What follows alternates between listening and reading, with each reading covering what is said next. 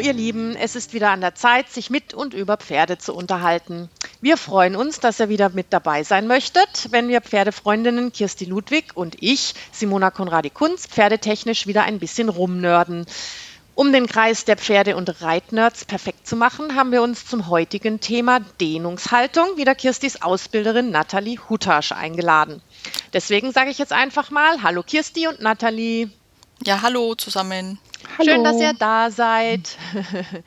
Ich freue mich riesig, ähm, dass wir dieses Thema heute angehen werden, ihr beiden. Fast kein anderes Thema wird nämlich so kontrovers diskutiert in unterschiedlichen Reitphilosophien, Reitkonzepten. Zum Beispiel soll ein Pferd erst lernen, sich zu dehnen, um es dann, um es dann wieder aufzurichten. Ist die Dehnungshaltung unterm Reiter nicht schädlich? Fällt es da nicht auf die Vorhand? Belasten wir da nicht zu sehr die Rückenmuskulatur mit unserem Reitergewicht? Und, und, und. Fragen über Fragen. Aber eigentlich fängt es schon bei, den, bei der Begrifflichkeit an. Zum Beispiel wird vorwärts, abwärts und Dehnungshaltung oft gleichgesetzt. Ähm, magst du da vielleicht gleich mal einsteigen, Nathalie, und da Ordnung in die Begrifflichkeiten bringen? Ja, gerne. Also es ist natürlich schwierig heutzutage, ähm, ist natürlich alles auf äh, irgendwie Sensation ausgerichtet und die Dehnungshaltung, der Begriff an sich, den gibt's bei den alten Meistern nicht. Also das ist was Neuzeitliches, hat wahrscheinlich mal irgendeine Zeitung irgendwie sich ausgedacht, weil die können natürlich nicht die gesamte Leit Reitlehre in, äh, in einem Heft drucken und dann sucht man sich halt einen Teil raus und das nennt man dann Dehnungshaltung oder so. Also Dehnungshaltung ist irgendwas, was künstlich erfunden wurde von irgendjemand und wo es heute Bücher drüber kriegt, wo ich nur mir einen Kopf Schlag, wo ich mir denke, wie kann man über ein Wort, über einen Begriff Bücher schreiben, was ja gar nicht so den ganzen äh, Ablauf des Reitens beschreibt, sondern nur einen, einen, einen künstlichen Begriff, wie der Hals sich dehnt. Also ich meine, das sagt einfach gar nichts aus. Das Vorwärts-Abwärts bedeutet also die Gesamtheit des Reitens, also dass die Hinterhand durchschwingt, der Rücken nach oben geht, das Pferd nach vorne sucht, in die Tiefe und die Anlehnung sucht. Das ist Vorwärts-Abwärts Reiten, was eigentlich damit gemeint ist. Heutzutage kann natürlich jeder vorwärts, das Wort Vorwärts-Abwärts auf ein Bild projizieren. Also man sieht 100.000 Bilder von angeblich vorwärts, abwärts gerittenen Pferden. Am besten sind immer die, die die Pferde einrollen bis zum geht mehr und schreiben, das Pferd geht vorwärts, abwärts. Das ist kein vorwärts, abwärts. Ne? Das ist ein Pferd eingerollt. Vorwärts, abwärts bedeutet immer das Gesamtheit des Pferdes, also die Hinterhand schwingt durch, der Rücken kommt hoch, der Hals geht tief und das Pferd sucht ans Gebiss. Wie tief der Hals geht, das äh, kommt halt darauf an, in welchem Kontext wir arbeiten. Das Pferd sollte meiner Meinung nach ähm, sehr tief gehen, also wirklich bis Vollzug in die Tiefe, damit das Nacken-Rückenband auch richtig arbeiten kann. Und äh, man kann natürlich auch sagen, also die alten Meister früher, die haben die Pferde auch von der Tiefe in die Höhe gearbeitet. Aber das hat natürlich damit zu tun gehabt, dass sie die nicht ganz so tief lassen, weil es natürlich A, muss der, der, der da oben drauf hockt, mehr können. Und B, ähm, dauert es halt auch länger. Also die haben ja, die Pferde sollten möglichst gut ausgebildet werden, dass sie auch lang halten, aber es musste halt auch ein zeitlicher äh, Kompromiss gemacht werden. Für den Kriegseinsatz, ne? Ge also ja, genau. Na, also hauptsächlich wurde er für den Kriegseinsatz ähm, ausgebildet, also Kampagnepferde, also der, die Schulpferde, also das, was die Ausbildungspferde waren, also die auch vielleicht einmal ein bisschen mehr konnten, das war dann ähm, irgendwie Fürsten und sonst irgendjemanden zu, äh, zugelassen, der das äh, dann machen wollte oder bestimmte Schulen. Aber im Gro wurde einfach dafür ausgebildet, dass die Pferde ähm, sich, sich gut lang halten äh, und im Krieg eben nicht gleich verschleißen durch eine falsche Reitweise. Ne? Okay. Also, Aber lass uns da vielleicht noch mal ganz kurz im Detail eingehen. Also dieses Vorwärts-Abwärts, kann man sagen, dass das irgendwie so eine Art von hinten nach vorne geritten ist? Also so eine Kraftübertragung von hinten nach vorne vorne, von der Hinterhand über den Rücken zur Reiterhand und die Dehnungshaltung dann an sich sozusagen dieses Endprodukt ist, wenn das Pferd Richtung Reiterhand sucht. Kann man das so sagen? Dehnungshaltung, ja, meine Dehnungshaltung kann man auch im Stehen Dehnungshaltung reiten, also das äh, äh, sehen. Also wenn das Pferd zum Beispiel auf der Koppel steht und, und die Nase am Boden hat und frisst, hat es auch Dehnungshaltung. Ne? Also das Dehnungshaltung ist halt nichts, was irgendwie definiert ist. Das ist einfach nur ein Begriff. Also ein, ein, isolierter Begriff, der irgendwelche über ständig über irgendwelche Bilder ge gelegt wird und mehr nicht. Also das, so würde ich das sagen. Also wie gesagt, Dehnungshaltung könnte auch sein Pferd mit dem Kopf komplett auf der Nase. Was natürlich heute jeder vorstellt, ist wahrscheinlich dieses Bild, wo das Pferd die Nase ungefähr bis zum Buggelenk hat. Also das, was man früher schulmäßig gerittenes Vorwärts-Abwärts nannte, was ich noch so gelernt habe. Das war also die Nase bis zu äh, ungefähr bis zum Buggelenk. Das war das, was, was heute gerne als Dehnungshaltung wahrscheinlich benannt wird. Okay, aber was, was ist dann für dich Dehnungshaltung oder würdest du einen anderen Begriff dafür verwenden? Weil für dich ist es ja in der Pferdeausbildung das A und das O und super wichtig. Ja, Dehnungshaltung ist eben nicht, eben nicht mein Begriff. Also das ist ein künstlicher Begriff. Also für mich ist vorwärts-abwärts der Begriff. Ne? Also wir reiten das Pferd in die Tiefe und von Reiten aus der Tiefe in die Höhe in die relative Aufrichtung. Also die Dehnungshaltung ist für mich was, was äh, was einfach neu modern ist. Ne? Also das gibt ja die Diskussion in Kopf hoch, Kopf tief, was ich nicht, nicht verstehe, weil es gibt eine relative Aufrichtung. Da reiten wir eben aus der Tiefe in die Höhe und irgendwann mal ist der Kopf oben. Aber der ist nicht oben, weil wir den Kopf hochziehen, sondern weil wir die Last halt nach hinten auf die Hinterhand schieben. Und dafür brauchen wir aber, dass erstmal das Pferd den Kopf tief hat. Das ist mechanisch nicht anders möglich. Okay, aber jetzt dieses Vorwärts-Abwärts-Reiten, da spielt ja die Hinterhand auch eine wichtige Rolle. Es geht ja nicht nur darum, wie das Pferd den Hals nach unten nimmt, sondern dass das Ganze ja so ein Zusammenspiel ist. Kannst du uns da vielleicht noch mal ein bisschen was dazu sagen? Ja, das ist es ja eben. Also die Leute sehen immer nur diese Fragmente. Also die lesen irgendwo was, dann gibt es wieder einen Begriff, zum Beispiel Dehnungshaltung oder ähm, Aufrichtung oder so es ist eben, man muss das Gesamtheit des Pferdes sehen. Also es, es hängt immer damit zusammen. Also die Lastaufnahme geschieht nicht vorne im Hals, sondern hinten in der Hinterhand.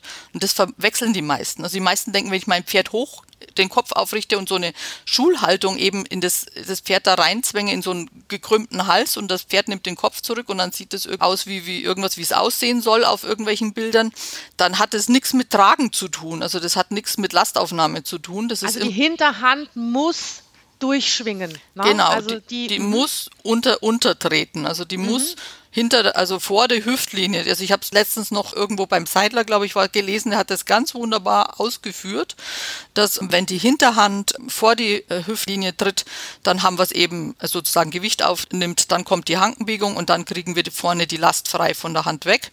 Wenn die Hinterbein hinter der Hüftlinie bleibt, also nach hinten wegtritt das Bein, dann kriegen wir die Last auf die Hand drauf. Also das heißt, dann kommen alle möglichen Problematiken, wo dann die Befürworter der Kopf-Hoch-Theorie, der absoluten Aufrichtungstheorie, die Pferde dürfen nie tief, dann eben, wenn sie Probleme haben, dann immer gern die Kandaren einschnallen. Ne? Aber ich meine, wenn man sich das jetzt mal vorstellt, also man hat dieses Pferd und man weiß ja, dass der Hals des Pferdes auch eine Balancestange ist. Also da balanciert sich das Pferd aus. Ja. Und wenn man sich das jetzt mal vorstellt, das wird eingeschränkt über diese absolute Aufrichtung, da kann das Pferd doch keine Balance finden. Wenn man das Pferd aber erstmal vorwärts, abwärts lässt und sich da sozusagen ausbalancieren darf, dann ist es doch eigentlich logisch zu sagen, okay, erstmal von unten und dann kann man stückweise nach oben arbeiten, oder? Ja, genau, so sollte es eigentlich sein, dass wir eben uns eben Zeit nehmen und das Pferd langsam von hinten nach vorne durcharbeiten. Also das Pferd sozusagen durchrichten wie man das äh, gerne früher noch genannt hat. Heute hört man den Begriff nicht mehr, dass man Pferd durchrichten muss. Also und wenn wir das also sozusagen das, den Hals verkürzen, wie du so schön gesagt hast, was ein großes Problem ist, dann stören wir natürlich auch die Statik des Pferdes. Ne? Also egal, ob das jetzt im Stehen ist oder im Gehen und das Pferd muss sich dann neu ausbalancieren. Und was wir dann immer äh, sehen, ist dann, dass die Pferde anfangen kurz zu treten. Also wenn der Hals vorne kurz gezogen wird oder also zu früh rangezogen wird oder hochgezogen wird, dann fangen die eben das Gegenteil an zu machen von dem, was sie eigentlich tun sollen. Also sie blockieren die Hinterhand und treten kurz. Also und das klingt doch eigentlich ganz logisch. Ja, es klingt eigentlich ganz logisch. Was man aber bedenken muss, also wenn jetzt jemand hört, okay, wenn ich dem sage, okay, du musst jetzt vorwärts, abwärts reiten und das machst du erstmal ein Jahr lang. Na, ne? also im Trab oder so. Ne? Also im Schritt machen wir vielleicht nochmal ein bisschen Lastaufnahme, also die Seitengänge, die fange ich eigentlich, sobald die Pferde relativ gut am Gebiss, halbwegs am Gebiss stehen und sich und das Gebiss annehmen und sich dehnen ans Gebiss, fange ich mit den Seitengängen in der Tiefe an und dann lasse ich die langsam im Schritt Last aufnehmen und dann machen wir noch Trab. Und das machst du dann erstmal ein Jahr. Dann sagt jeder, boah, das ist aber langweilig. Und dann kommt ein Schlauer und sagt, boah, ey, ich habe die Lösung, du darfst das Pferd nie runterlassen, weil das ist ganz schädlich für die Vorhand und du musst es nur hochnehmen und die Zügel kurz nehmen. Du musst gar nicht viel lernen, lang mit den Zügeln umzugehen, da das Pferd in die Tiefe zu arbeiten, weil das dauert ja alles. Du hast das alles in einem Monat oder in drei Monaten geschafft. Ja, dann sagt doch jeder, ja, das ist doch logisch. Ne? Also die Menschen funktionieren einfach so, dass sie sich immer das rauspicken, was für sie das Angenehmste ist, nicht was für das Pferd das Angenehmste wäre. Ja, es geht ja auch nicht nur um das Pferd in dem Moment. Also da hast du ja schon die Symptomatik sozusagen beschrieben, dass die dann anfangen, kürzer zu treten sondern es geht ja auch um die langfristige Gesunderhaltung. Ne? Also ich meine, wenn du da immer ein Pferd ähm, in, in, dieser absoluten Aufrichtung reitest, es kürzer tritt, den Rücken nicht wölben kann, äh, der Reiter da schön reinsitzt, das kann ja auch nicht gut sein. Nee, also der Seidler hat es auch so schön beschrieben. Er hat gesagt, nichts verschleißt das Pferd schneller als ein absolut aufgerichtetes Pferd. Also wenn die Vorhand dann anfängt nach hinten zu schieben, also nicht mehr nach vorne auszutreten, sondern eben dadurch, dass es eben absolut hochgetreten wird, was man muss man nur gucken, man muss die Pferde nur anschauen, wie weit die mit dem Vorderbein nach hinten unter den Körper treten und eben nicht mehr mit dem Hinterbein nach vorne und die Vorhand nach vorne ausladen. Ne, also das ist sozusagen die Krux an der, Seite, an der Sache. Da machst du das Pferd rasend schnell kaputt, egal ob in den Beinen oder im Rücken. Also es ist natürlich, geht schnell. Also ich habe auch mal eine Studie dazu gefunden von einer Doktorandin, die da irgendwie 370 Pferde oder was untersucht hat, in den Altersklassen drei bis sieben oder so. Und die hat herausgefunden, dass also Pferde, die geritten wurden, schon mit vier die ersten Schäden an der Wirbelsäule hatten. Mit vier! Das muss man sich mal vorstellen. Ne? Also das sind, das sind Sachen, wo man sich kaum vorstellen kann. Und mit sieben waren die schon deutlich verschlissen. Also und so spiegelt sich heute auch die Reiterwelt. Ne? Also die Pferde sind mit zwölf dann meistens schon durch und dann braucht es wieder ein neues Pferd, weil das Pferd halt dann irgendwas auf der Vorhand hat oder Hinterhand oder im Rücken oder sonst irgendwas. Ne? Also die werden wahnsinnig schnell verschlissen. Nathalie, vielleicht kannst du auch kurz was sagen dazu. Man sieht diesen Pferden diese Reitweise ja auch durch die Muskulatur, die sie haben, an ein valides Messinstrument ist die Muskulatur, ne? weil Muskulatur, die baut sich halt nur auf, wenn sie gut gearbeitet wird. Das heißt also, wenn wir einen schönen Unterhals haben, dann wissen wir, was gearbeitet wird. Also der Unterhals ist, das sind sozusagen Antagonisten zu der Oberlinie. Also, und wenn der Unterhals also schön gearbeitet ist, ist der Rücken immer schön festgemacht. Also das ist einfach so. Das ist eine, das ist ein Fakt, das ist ein mechanischer Fakt in der Biomechanik einfach schon wissenschaftlich festgelegt ist. Und ich weiß nicht, wie die Leute das immer leugnen können. Also sie arbeiten die Pferde schön über den Unterhals, man sieht es dann, also dass die Rückenmuskulatur schön abnimmt, dass da so, so, so, so eine, die Rückenlinie, also die, die Wirbelsäule gut zu sehen ist. Oder dass eben was sehr oft vorkommt, dass die Pferde anfangen, hinterm Sattel zu kompensieren, also in der Lendenwirbel, Lendenwirbelbemuskelung, Abteilung vom langen Rückenmuskel, dass der kompensieren anfängt, also der fängt an festzuhalten. Oder wir sehen ganz massive Gruppenmuskulatur, also der große mittlere Gruppenmuskel, so wie diese Kaltblüter oben diese gespaltene Hinterhand haben, das ist auch oft in Verbindung mit Hinterhandmuskulatur oft zu sehen. Also Pferde, die kompensieren, also das Bein anziehen, die haben gerne diese Gruppenmuskulatur da oben oder eben diese festen Kompensationsmuskulatur hinterm Sattel. Das sieht man ganz oft. Oder eben gut zu erkennen den dicken Unterhals oder auch die dicken hinter den Ohren, äh, wenn die Muskulatur dann anfängt zu kompensieren hinter den Ohren. Also dafür sind ja diese kleinen Muskelchen nicht gemacht zwischen Atlas und Occiput, um irgendwas zu halten. Das sind ja nur alles Dreher. Wenn die dann anfangen müssen, irgendwie den Kopf zu halten, wie die dann dick werden oder die Schleimbeutelchen unter dem Nacken-Rückenband liegen, äh, da dick werden. Also das sieht man dann einfach. Man sieht es, also man sieht es dem Pferd an und die Muskulatur ist einfach ein valides Messgerät. Ne? Also ansonsten ist ja alles andere nur gefühlt und nach Gefühl und Emotion sozusagen interpretiert, aber an der Muskulatur kannst du einfach genau festmachen, wie das Pferd geritten wird. Es ist einfach so. Wie ist denn das vom Reitgefühl, Nathalie? Also da mal den Unterschied festzustellen, ob ein Pferd eben ordentlich über den Rücken geht oder nicht? Also A ist es so, dass das Pferd natürlich eine, was schwer zu beschreiben ist, es braucht A eine gewisse Stabilität und B aber eine, gleichzeitig eine sehr große Lockerheit, also so eine Grundlockerheit nenne ich das.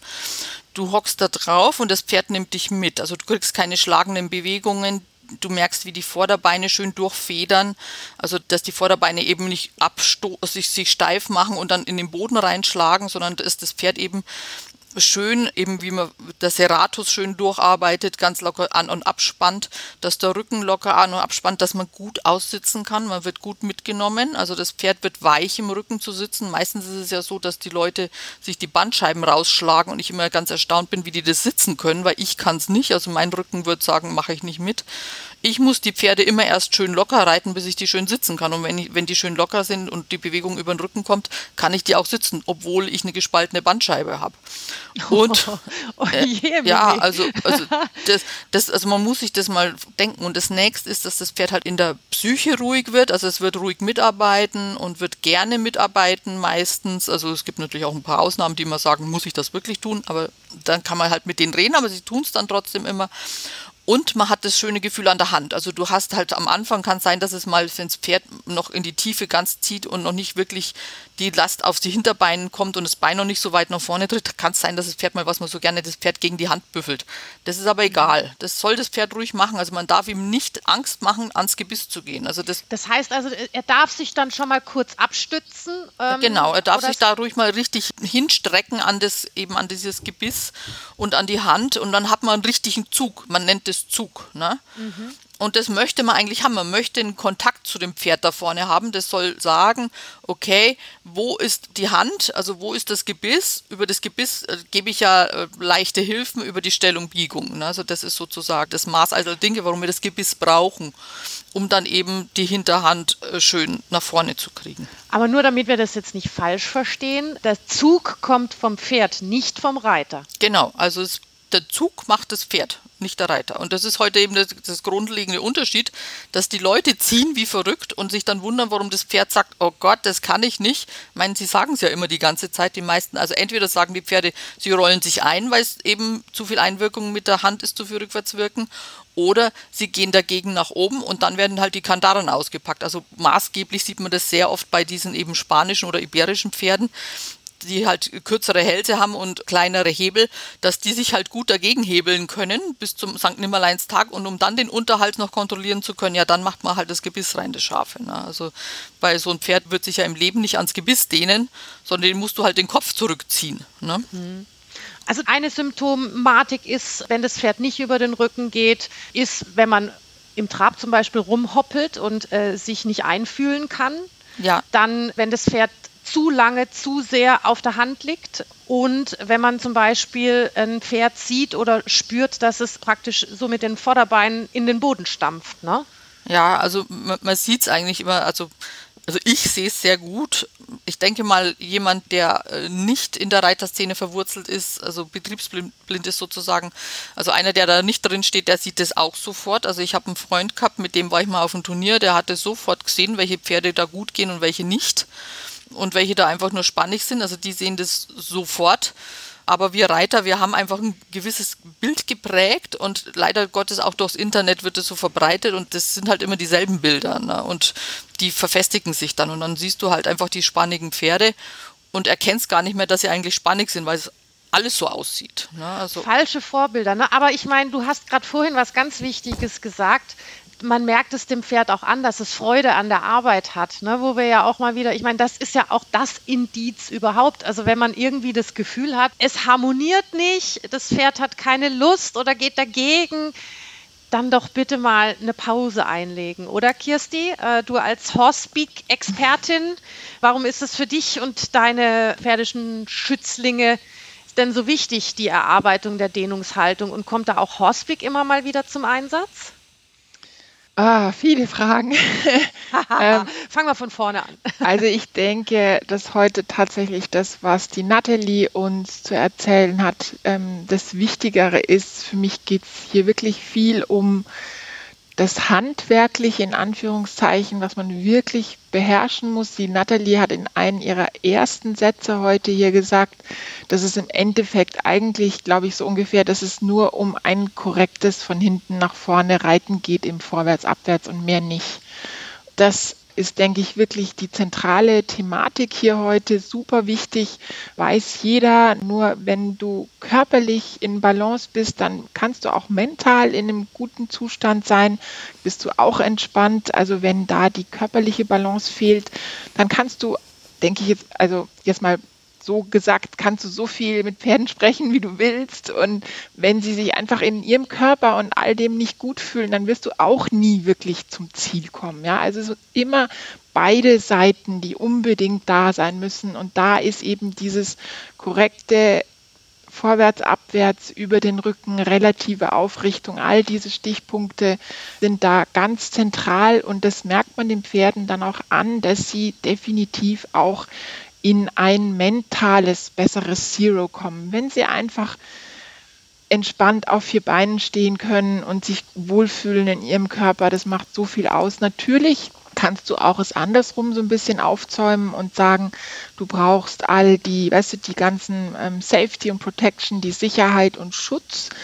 Sachen, ähm, der, so diese Wertegeschichte, die die Sharon aufgestellt hat, all das muss auch erstmal da sein, damit es möglich ist, einem Pferd dann zum Beispiel eben in der Reithalle in so einen körperlichen guten Zustand zu verhelfen, dass es erstmal weiß, es ist da sicher und all diese Sachen kommen ganz sicher auch dazu. Die Nathalie ist da auch zum Glück ganz aufgeschlossen und wird es bestätigen, dass diese mentale Seite auch ähm, sehr wichtig ist. Und andersrum, die Sharon ist auch absolut für ein Vorwärts-Abwärts unbedingt in ihrem neuen Buch. Ähm, ist auch ein paar Absätze dazu niedergeschrieben. Ich habe mir da so ein bisschen was vorher aufgeschlagen. Sie schreibt da was zum Enchax, was ja dieses, wenn die Pferde ihren Hals und Kopf ganz tief machen, das ist auch so ein bisschen was, was in das Thema mit reinspielt, dass sie auch vorschlagen, dass man die Energie entspannt halten soll oder eben, ja, dass sie es anbieten, dass sie die Energie entspannt halten. Und sie schreibt hier auch noch, manchmal ist es auch ein Thanks for letting that go. Das finde ich passt auch in dem Zusammenhang ganz gut. Aber sie schreibt hier auch, however, training a horse to pick his up and round at the poll as a part of collection also has meaning. This says, I'm big stuff and ready to go, or we have to fight now. We are in danger now. We are defending ourselves now. We are super tense. Also all diese Sachen, diese, ja, was es für ein Pferd bedeutet, so dauerhaft nur in einer absoluten Aufrichtung geritten zu werden, dass sich das auch massiv auf den Kopf, die Psyche auswirkt, das ist sicherlich, aber es hat die Nathalie auch schon erwähnt, ja, das hat doch auch viel mit der, mit der Balance oder mit dem Balancefinden zu tun also, und auch auf den Ausbildungsstand. Also man darf das ja auch nicht zu dogmatisch sehen, dass man sagt, okay, Schritt eins, Schritt zwei, Schritt drei, sondern immer das Pferd da abholen, wo es gerade ist. Ne? Ja, absolut. Also ich denke auch gerade jetzt, wenn ich denke, wenn ich mit meinem Brillante am am Reiten bin. Und ich rei wir reiten nicht nur vorwärts ab, also es muss ja auch mal betont werden. Also ähm, es ist einfach eine Basis für alles und ein wichtiges Ding, um immer wieder für körperliche und psychische Zufriedenheit, Ausgeglichenheit immer wieder dahin zurückzukommen. Aber natürlich geht es dann darum, das Pferd immer wieder weiter relativ aufzurichten. Und wenn ich jetzt eben mit dem Brillante am Seitengänge reiten bin, in einer relativen Aufrichtung, Genick höchster Punkt, aber dennoch entspannt das Pferd so vor der Senkrechten. Und ich merke aber, er, er macht sich kurz so ein bisschen fest irgendwo, dann kann ich nur durch den Gedanken, dass ich so ein bisschen andeute, ihn wieder ein bisschen ins Vorwärts-Abwärts zu lassen, kann ich ganz viel bewirken kurz wieder alles resetten eigentlich, statt zu ziehen und irgendwie Kraft anzuwenden, was meistens passiert, wenn Pferde korrigiert werden sollen, dass die Leute dann anfangen, mehr zu ziehen, mehr Kraft anzuwenden, Kandaren zu verwenden. Und ich kann durch diesen Gedanken an das Vorwärts-Abwärts, ihn da kurz hinzulassen, kann ich alles kurz resetten und dann super toll wieder neu anfangen. Nathalie, habe ich das so auch richtig erklärt. Ja, das ist super. Also mein alter Ausbilder, der Herr Ballner hat ja immer gesagt, man kann das Pferd durch die Gedanken reiten. Also das Pferd, was ja auch so ist, also du hast einen Gedanken und das überträgt sich ja dann auf die Muskulatur. Und dieser Gedanken und dieser leichte Impuls, der durch den Körper durchläuft, der spürt das Pferd eigentlich schon. Da muss man sich mal denken, wie, wie feinfühlig die sind und wie grobmotorisch die Pferde heute geritten werden. Das ist ja wirklich teilweise absurd. Und ich würde noch gerne was zu diesem Kopftief noch etwas sagen. Also weiß, da gab es ja wohl irgendwie aus, aus so einer gewissen Reitschule, also irgendwelche abstrusen Projektionen auf ein Pferd, das den Kopf tief hat. Ne? Also das Kopf tief bedeutet für ein Pferd, also wie die Kirste ja schon gesagt hat, Kopf hoch bedeutet Alert, ne? also Warnung. Also wann haben die Pferde früher den Kopf hochgenommen? Nur wenn irgendeiner gesagt hat, boah, da ist irgendwas, dann haben die den Kopf hochgenommen und mal geschaut, was da los ist. Und sonst haben die einfach 16 bis 18 Stunden am Tag den Kopf unten gehabt auf dem Boden und fressen dann da. Man muss sich das mal vorstellen, 18 Stunden am Tag den Kopf am Boden und das bedeutet für die Entspannung und nichts anderes. Also wer da irgendwas drauf projiziert aus seinem persönlichen Empfinden, da möchte ich gerne deutliche Worte dafür finden. Der sollte sich das nochmal überlegen und vielleicht einmal irgendwie in ein Coaching gehen oder irgendwie eine Lehranalyse machen und sich überlegen, was er da auf das Pferd projiziert. Ne? Also ich meine, das ist einfach völliger Humbug. Anders kann ich es nicht ausdrücken. Ich wollte gerne noch mal auf dieses Thema, nur der Gedanke ne, verhilft ja. dem Pferd schon, sich irgendwie an der einen oder anderen Stelle wieder zu lösen. Aber dieses, diese feine Kommunikation muss man sich ja auch erstmal erarbeiten. Ne? Also es kann ja nicht jeder, der vielleicht sich gerade mal auf dem Pferd äh, sich in allen Gangarten ausbalancieren kann, auch fein reiten. Also oder sage ich jetzt mal in eine feine Kommunikation gehen. Nee, also es ist relativ schwierig. Wie gesagt, das muss man erstmal erlernen. Das ist das große Problem in der heutigen Reiterei, dass das Pferd, das Reiten nur noch ein Konsum ist. Ne? Also ich habe in so einer Pferdesendung gesehen, ab und zu schaue ich da mal rein, um mich dann wieder entsetzt abzuwenden, was da gezeigt wird. Im Fernsehen gesehen, wie ein Pferd beim ersten Mal reiten Schritt, Trab und Galopp geritten wurde. Und das wurde dann propagiert als super, was das Pferd alles macht. Das Pferd hat durch die Gegend gebockt. Gut, der Reiter, der fällt da nicht runter, der klebt da drauf wie festgenagelt. Und das Pferd bockt durch die Gegend, der gibt natürlich dann, ergibt sich irgendwann einmal, na, nachdem es ja noch ein, was weiß ich, ein 100 Kilo Mann und einen 20 Kilo Sattel drauf hat, macht es nicht viel lang Gegenwehr, so ein kleines Tierchen und läuft halt äh, dann im Schritt, Trab, Galopp, schräg in der Gegend schief, äh, panisch durch die Gegend und alle finden es gut. Ne? Also, und so ist es heute, so wird es gesehen. Das Pferd ist ein Konsumding. Ne? Also das muss das irgendwie muss schnell alles funktionieren, schnell ne? funktionieren. Und ich möchte auch, mhm. das hat ja auch einer, ich, ich glaube, das war der, der Seidler oder von Kran, hat ja auch geschrieben, schon früher war das so, dass die, gerade die, die nicht so gut reiten, gerne die Pferde sehr früh hochholen, damit sie im besseren Lichte stehen. Ne? Also so ist es heute halt. Ne? Also man möchte sich selber profilieren mit dem Pferd, das super gut den Kopf oben hat, als mit einem Pferd, das da erstmal irgendwie ein Jahr lang mit dem Kopf am Boden rumpendelt und vielleicht mal im Schritt ein bisschen Seitengänge macht. Was ist denn das für ein Einstieg, wenn man irgendwann mal fein reiten möchte? Also falls der Anspruch von dem, von dem Reiter jemals so ist, ne? Pferd so zu schockieren und zu drangsalieren, bis es sich ergibt. Also das ist für mich irgendwie unvorstellbar, warum Menschen dann am Seitenrand stehen und applaudieren. Also ich, ich denke doch, jeder Reiter hat doch irgendwie oder sollte das Ziel haben, irgendwann mal in eine sehr feine Kommunikation mit dem Pferd zu gehen. Und wenn man so startet, dann kann doch auch das Pferd keinen Spaß haben und da ist doch auch keine Entspannung in Sicht. Nee, das auf alle Fälle nicht, aber ich würde gerne mal zu dem feinen Reiten was sagen, weil das Feinreiten wird gerne gleichgesetzt mit, ich mache wenig, also Bewegungen mit der Hand. Nur wenn ich jetzt eine Kandare drin habe oder ein scharfes Gebiss, dann weiß das Pferd natürlich schon, wo der Bartel an Most holt und wird sich sehr bemühen, ganz brav zu gehorchen. Also das ist kein feines Reiten, das ist scharfes Reiten, das muss man unterscheiden. Ja, ja, absolut, absolut. Ne? Also da, also, ähm, klar. Das, mhm. das ist, hat nichts mit Feinreiten zu tun. Feinreiten ist also wirklich dieses Reiten über Gedanken. Ne? Also zum Beispiel, ich reite ja nur mit, mit Schenkelgrenzen. Wenn ich da an meinem langen Zügel einen leichten Zucker mit dem Muskel vom Ringfinger mache, dann spürt es mein Pferd. Das ist Feinreiten. Ne? Und nicht, wenn ich da äh, eine Kandare drin habe und dann auch denselben Zucker mit meinem Ringfinger mache, äh, dann hat das nichts mit Feinreiten zu tun, sondern nur ein scharfes Gebiss, das natürlich viel Kraft überträgt durch viel Hebelwirkung und dem Pferd mannigfaltige Einwirkungen am Kopf liefert und im Maul. Und das ist nicht Feinreiten. Ne? Das hat nichts damit zu tun. Ich glaube, es wäre ein guter Punkt, um da nochmal vielleicht ein bisschen einzuhaken, was eben dieses feine Reiten oder das korrekte von hinten nach vorne reiten das ist weder das, was viele vielleicht auch aus guten, aus, aus positiven Gründen heraus meinen, so sie reiten vielleicht auch ausschließlich gebisslos oder irgendwie nur mit Halfter, mit Knotenhalfter und ähm, sie lassen das Pferd am langen Zügel nur laufen und äh, gehen nur ins Gelände.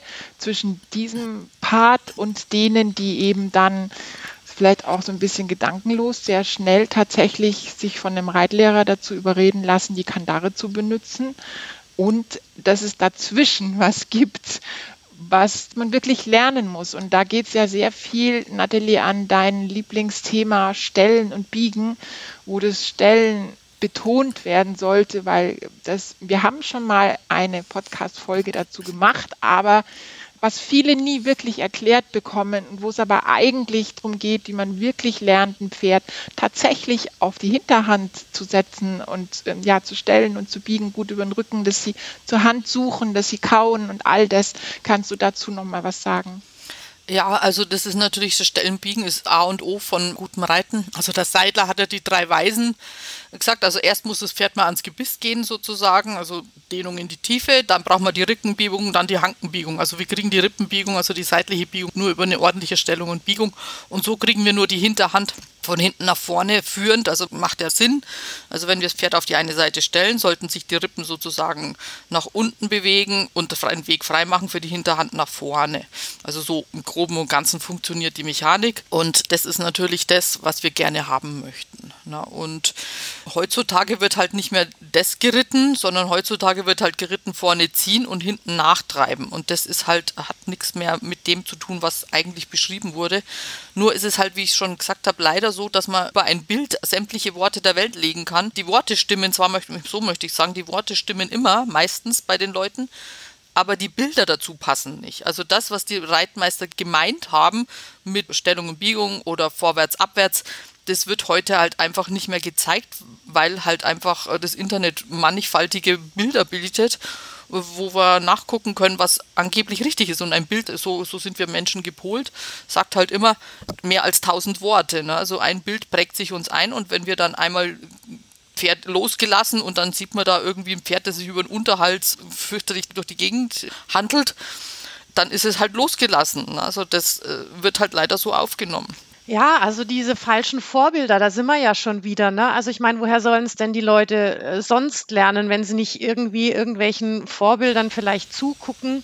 Aber vielleicht, was wir auch immer wieder sagen können, ist, euer Gefühl trügt euch nicht. Wenn ihr das Gefühl habt, da ähm, klemmt irgendwie was und das merkt man ja auch, da äh, würde ich dann auch auf jeden Fall äh, mal äh, hinterfragen, ob das, was man da gerade tut, richtig ist. Und ich wollte auch noch mal zu dir sagen, Kirsti, ich finde es gut, dass du das auch noch mal erwähnst, weil alles hängt ja mit allem zusammen. Ne? Also Stellen biegen, vorwärts, abwärts, Balance finden und so weiter. Das ist ja immer ein Kreis und ähm, auch wieder dieser Kuchen, ne? also wenn das eine Kuchenstück nicht da ist, kann es an der anderen Stelle auch nicht funktionieren. Ne? Das ist ja so, wie gesagt, so ein geschlossener Kreis. Ja, unbedingt. Da kommen auch ganz viele Sachen aus Horsepeak, ganz viele Details, die die Natalie schon seit ganz vielen Jahren betont, wenn es um den Sitz geht, wenn es um irgendwelche Zügelhilfen geht, die die Sharon jetzt zum Beispiel hat sie ja ihren Yoga Rain, ja Zügelführung, die so ein bisschen hebend, öffnend ist, ähm, wo du das Pferd dazu einlädst. Eigentlich geht es tatsächlich so ein bisschen auch um Stellung und das aber auf eine sehr freundliche, klare Art und Weise, ohne eben zurückzuziehen, ohne irgendwie die Kandare zu benutzen, aber das wird mit der Hand ausgeführt. Ich denke, da darf man auch mal sagen, ähm, dass die Hand jetzt nichts per se Böses ist. Also es ist ja wie auch bei einem Orchester, jeder hat irgendwie seine Aufgabe und auch die Hand hat ihre, wenn sie auf eine gute Art benutzt wird. Das muss das Pferd ja auch erstmal, es, es geht ja viel, weißt du, auch um dieses, dass das Pferd die Hilfen verstehen lernt, diese vielen Fragen beantworten, was die Sharon oft sagt. Was soll das Pferd denn eigentlich machen, wenn man den Zügel benutzt? Und das bringt die klassische Reitweise, auch wie die Nathalies macht, auch in der Handarbeit, dem Pferd ja auch erstmal bei am Boden und erklärt, was man eigentlich möchte, wenn da die Zügel angenommen werden, dass das Pferd einfach im Genick nachgibt. Und also es sind so viele Sachen, die Details auch die ganze Haltung von den Armen, die Ellbogen, dass die wirklich locker sind, wo ich mir dach, oft gedacht habe, Nathalie, oh, das hat sie mir schon tausendmal gesagt, ich soll den Ellbogen noch lockerer machen und das Handgelenk und alles, es kann alles nur durchgehen durch, durch unseren Körper, durch den Körper vom Pferd, wenn da einfach alles stimmt und wenn wir tausendmal an uns arbeiten. Ähm, das ist der Punkt, ne? Also ich meine, wir müssen ja von unserer anfänglichen Grobmotorik auch mal zur Feinmotorik irgendwann mal kommen. Also wir müssen ja auch an uns arbeiten, ne? Wenn wir grobmotorisch agieren auf dem Pferd, kann das Pferd auch nicht fein reagieren. Ja, ja.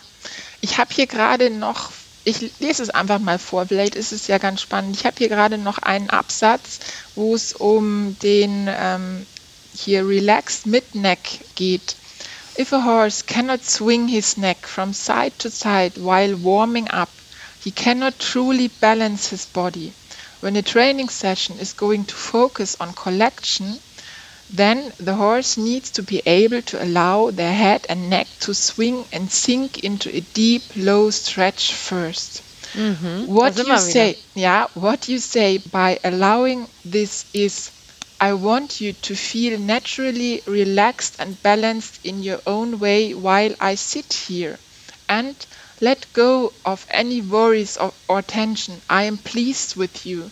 Das ist ja auch, das ist dieses I'm pleased with you, was die Natalie auch vor, das ist so viel Reiten ist ein Kampf und nicht mit dem Pferd. Und ich finde, man kann tatsächlich, also um es nochmal so zu sagen, wenn man jetzt viel mit sich Horsepeak beschäftigt und all dem und die Pferde wirklich zu Freunden werden, man sie wirklich sieht wie eben, ja, wie ein Freund, wie ein Kind, wie ein Partner, dann kommt man ja immer wieder an einen Punkt, wo man sich auch fragt, ob man überhaupt noch reiten kann, sich da draufsetzen kann.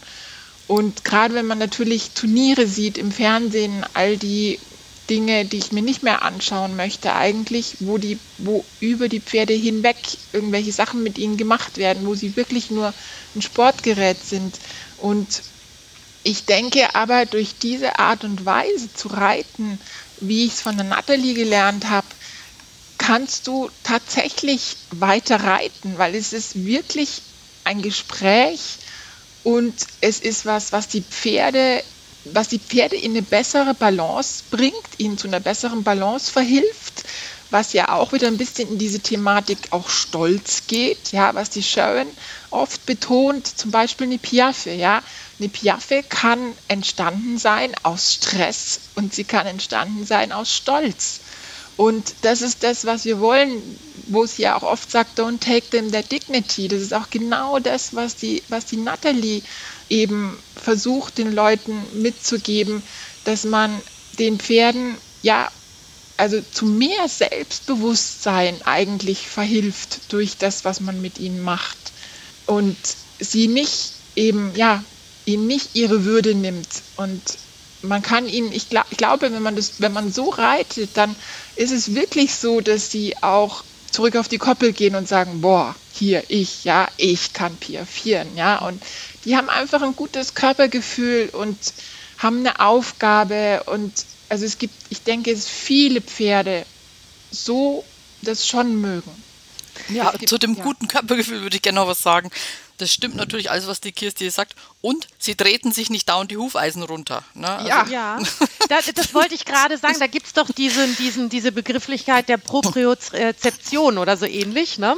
Ähm, das heißt also, da lernt das Pferd auch sich, sage ich jetzt mal, seine Beine so zu setzen, im Raum zu setzen, zu wissen, wo das eine und das andere Bein ist. Also auch dieses Körpergefühl, was das Pferd dadurch entwickelt.